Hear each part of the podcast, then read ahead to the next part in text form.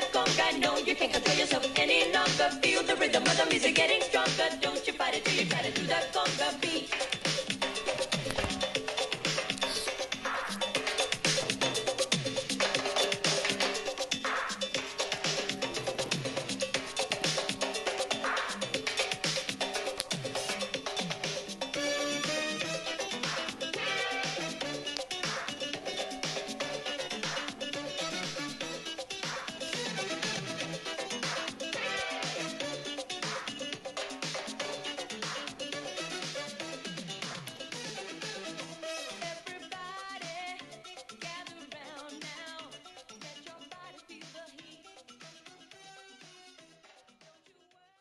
Venimos a proponerles el segundo episodio de este podcast. Buenos días, buenas tardes o buenas noches. Bienvenidos a Problemáticas Ambientales en Zonas Urbanas. Nosotros somos Keila, Renata y Flor y somos Radio Ambiental. Bueno, como se darán cuenta, en este segundo episodio tenemos una nueva integrante que nos va a ayudar e informar más al respecto con estos temas. Ahora sí, aplausos por favor.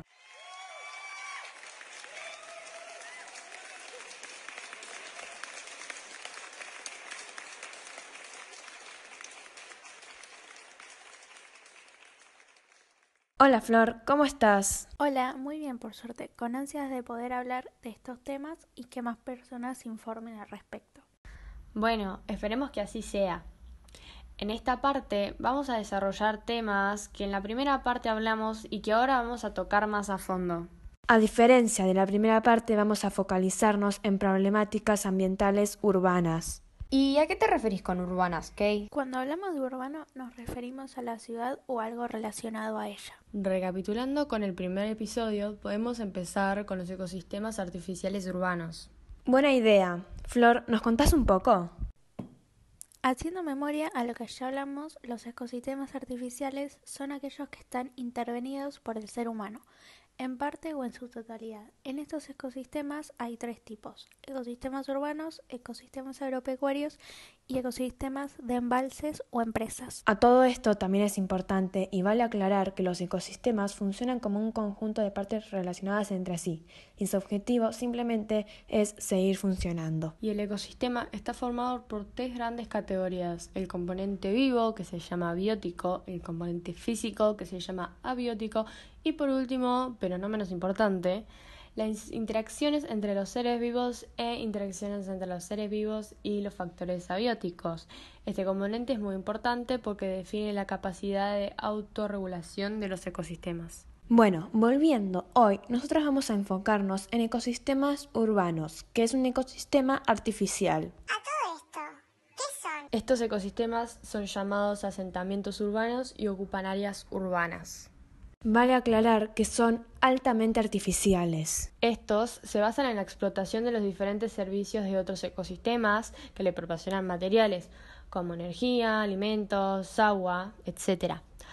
Eh, estos generan efectos negativos sobre los diferentes hábitats que están a su alrededor, es decir, explotación de los ecosistemas naturales, contaminación, residuos de aguas fecales, etc. Y también, yendo a lo más lejano, gases de efectos invernadero. Un rasgo que los define es que son ambientes urbanizados con alta densidad de población. Ya que estamos hablando de esto, podemos hablar un poco de las ciudades. En este viven millones de personas, que en estos lugares se realizan distintas actividades culturales vinculadas con el trabajo, la educación y la salud, entre otras. Igual con esto no terminarías de afirmar que es un ecosistema artificial. Faltaría describir el intercambio de material y energía y a qué se le llama metabolismo social. Las ciudades son como las células. Tanto las ciudades como las células funcionan como un sistema abierto. ¿A qué te referís con que son sistemas abiertos? Nos referimos a sistemas abiertos cuando intercambian materia y energía con el entorno, realizan sus funciones y mantienen relativamente estables a lo largo del tiempo y a través del espacio. En una ciudad, el metabolismo social transforma las materias primas y las devuelve como desechos al entorno. El metabolismo social comienza cuando los seres humanos socialmente agrupados se apropian de materiales y energías de la naturaleza y finaliza cuando depositan desechos, emanaciones o residuos en los espacios naturales. Pero dentro de estos dos denominados input y output ocurren más procesos que podrían ser las entrañas, por decirlo de alguna manera, de este metabolismo social. Como primera instancia está la entrada, input, que es la apropiación de materias energéticas naturales. Luego de pasar por input, pasan por la apropiación, que es el intercambio entre la sociedad humana y la naturaleza. Mediante este, la sociedad se nutre de materiales, energías, agua y servicios de los seres humanos. Ya pasados por estos, pasamos al proceso de transformación, que todos los cambios producidos sobre los productos extraídos de la naturaleza.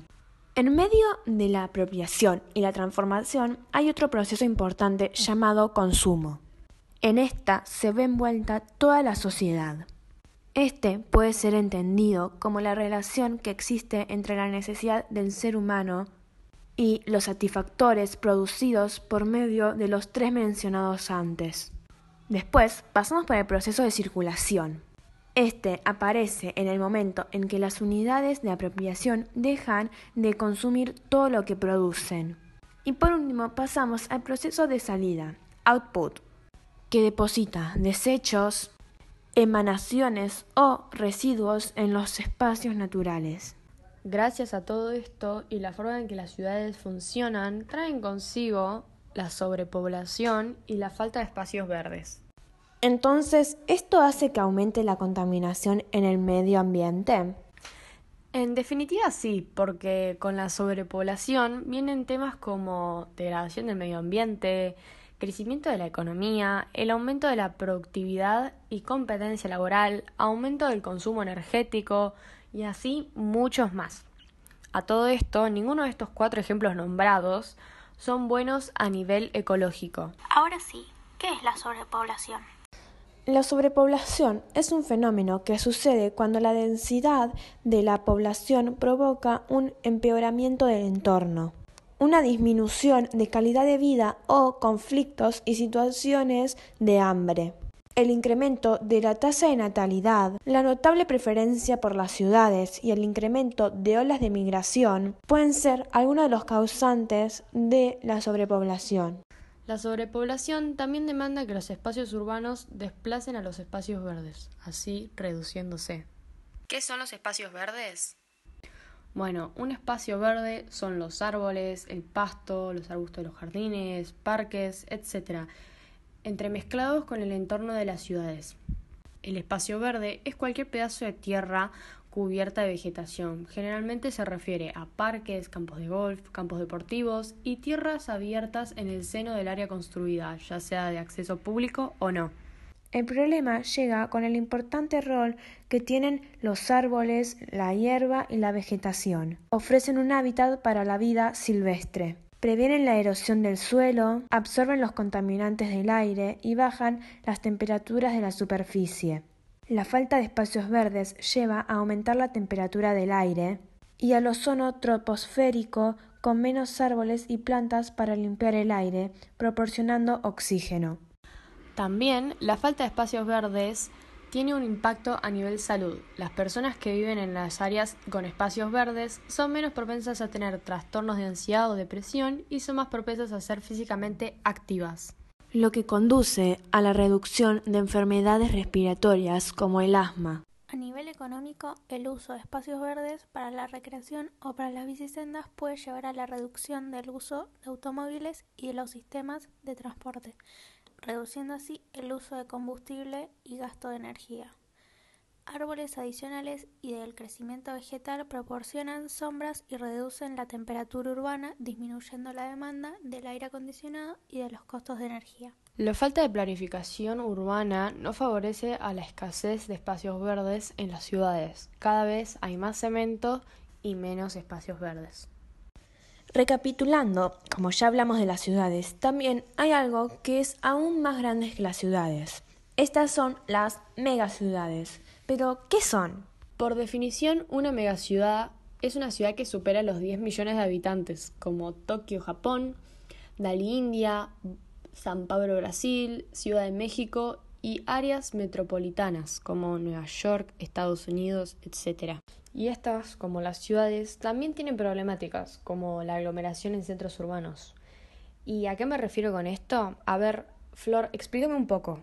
Hablamos de aglomeración en centros urbanos cuando los estilos de vida generalmente son sedentarios, ambientes sociales expuestos a riesgo de salud, mala calidad de agua y aire y también contaminación acústica y visual o también enfermedades infecciosas. ¿Contaminación acústica y visual?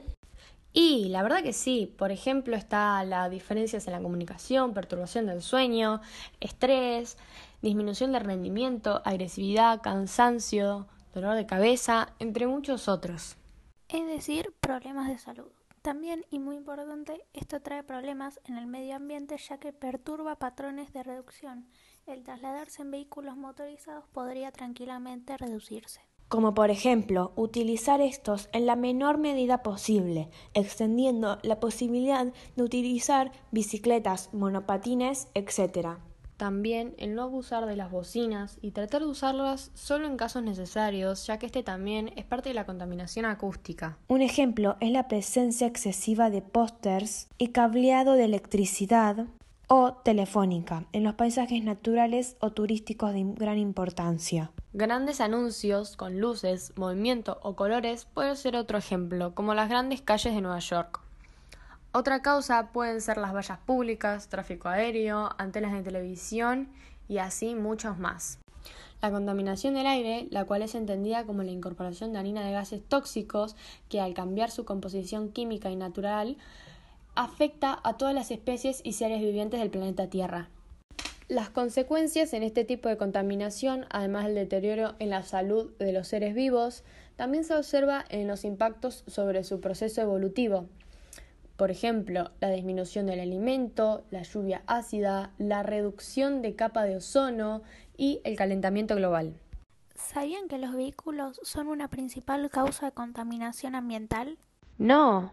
¿Por qué es esto? Los motores de combustión de los vehículos son los responsables de la emisión a la atmósfera de diferentes tipos de gases y también de partículas que contaminan el entorno o el medio ambiente.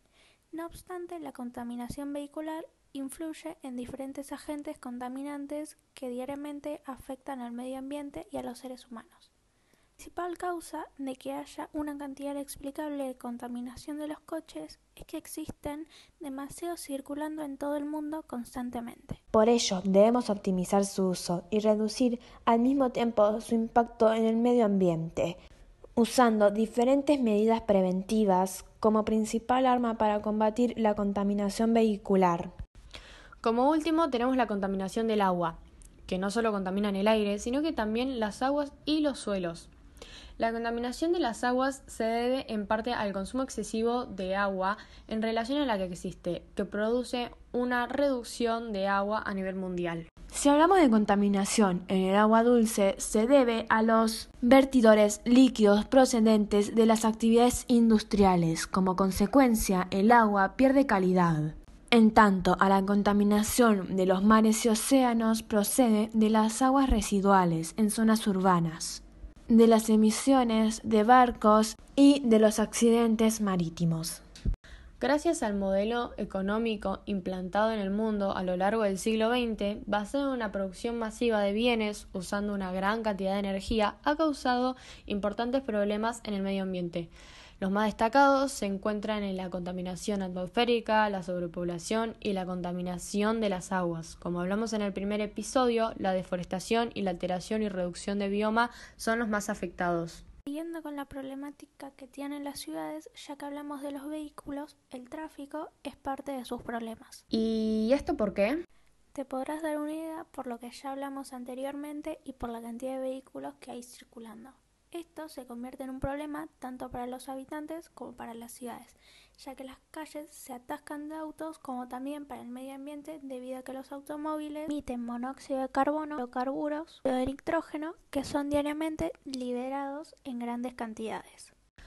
La contaminación, ya sea contaminación visual, acústica, acumulación de basura, aguas residuales, deforestación, falta de espacios verdes, cambio climático, degradación de los suelos, energía, extinción de especies y pérdida de biodiversidad, invasión y tráfico de especies son otra problemática que las megaciudades le generan al medio ambiente. En conclusión, las megaciudades tienen una población de más de 10 millones de habitantes. Estas suelen tener problemáticas como aglomeraciones, tráfico, escasez de agua, contaminación, sobrepoblación, entre otras. Dentro de las zonas urbanizadas hay una problemática que son las inundaciones.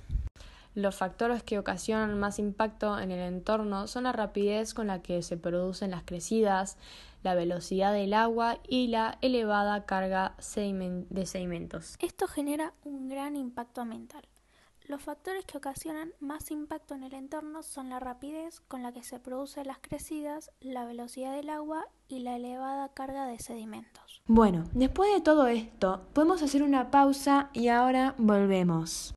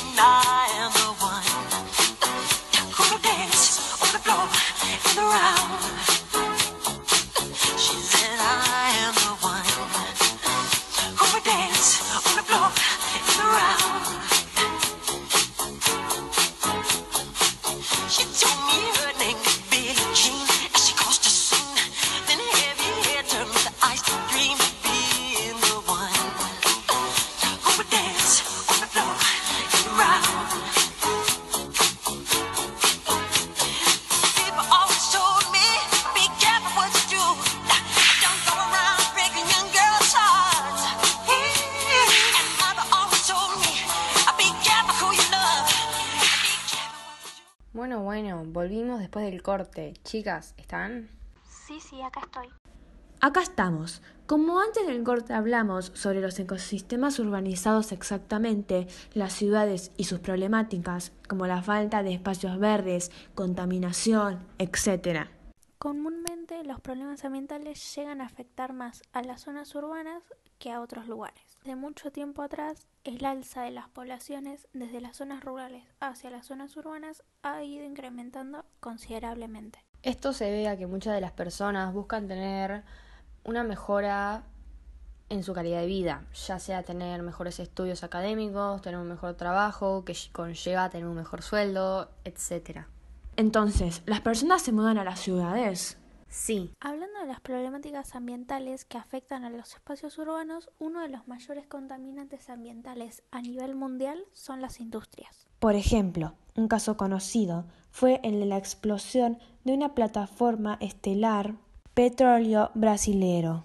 La P-36 tenía almacenado unos 1,5 millones de litros de petróleo, lo que incrementa al peligro de un desastre ambiental. Esto provocó contaminación en el agua por el derrame del petróleo. La fuerte emisión de las industrias libera contaminantes potencialmente peligrosos en el aire que a su vez afecta a la salud humana. ¿Cuánto contaminan las industrias? Mirá, las descargas químicas industriales son responsables de millones de muertes en todo el mundo. Los gobiernos y las organizaciones están buscando formas de reducir la contaminación industrial y así a su vez eh, promover la sustentabilidad. Las fábricas contribuyen a la contaminación del agua y de la tierra al asificar la lluvia, eh, los derrames químicos y la eliminación de desechos tóxicos. Hoy en día la tecnología ha avanzado mucho en las últimas décadas. Gracias a esto tenemos acceso a productos y servicios, pero a su vez esto contribuye a la contaminación. Así afectándonos a nosotros y al medio ambiente.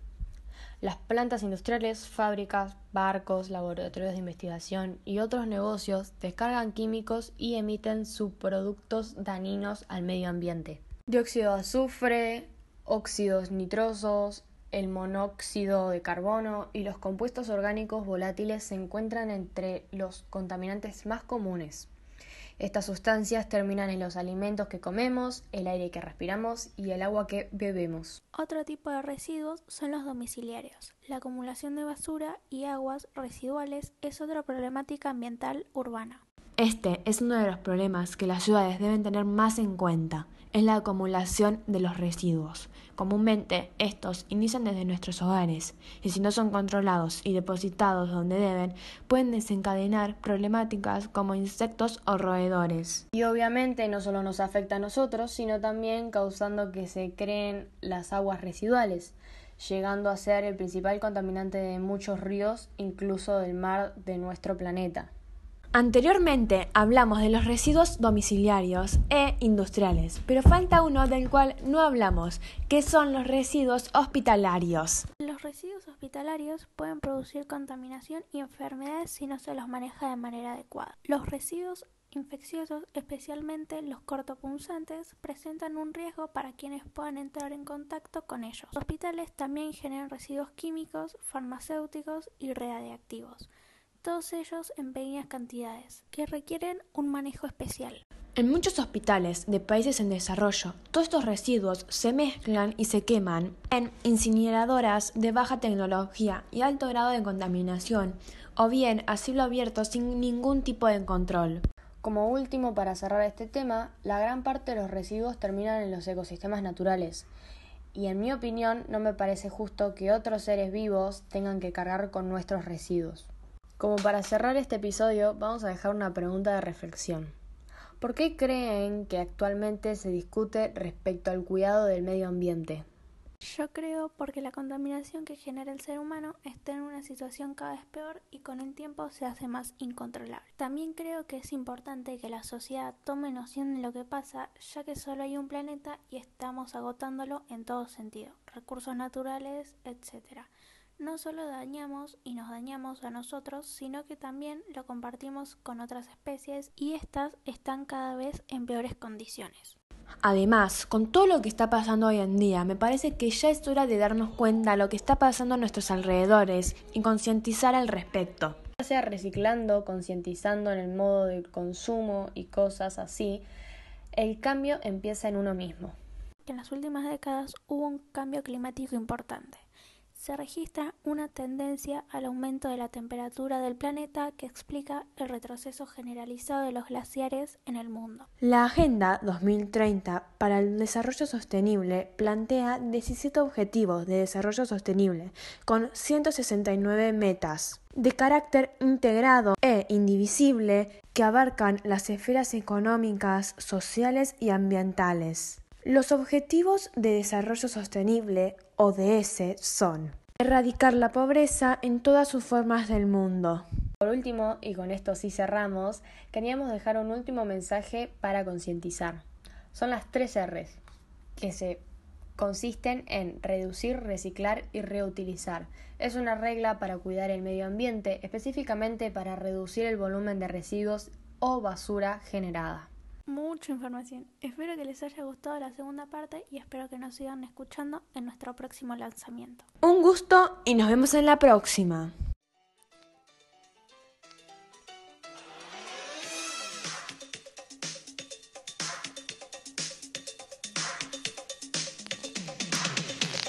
Come on, shake your body, baby, do that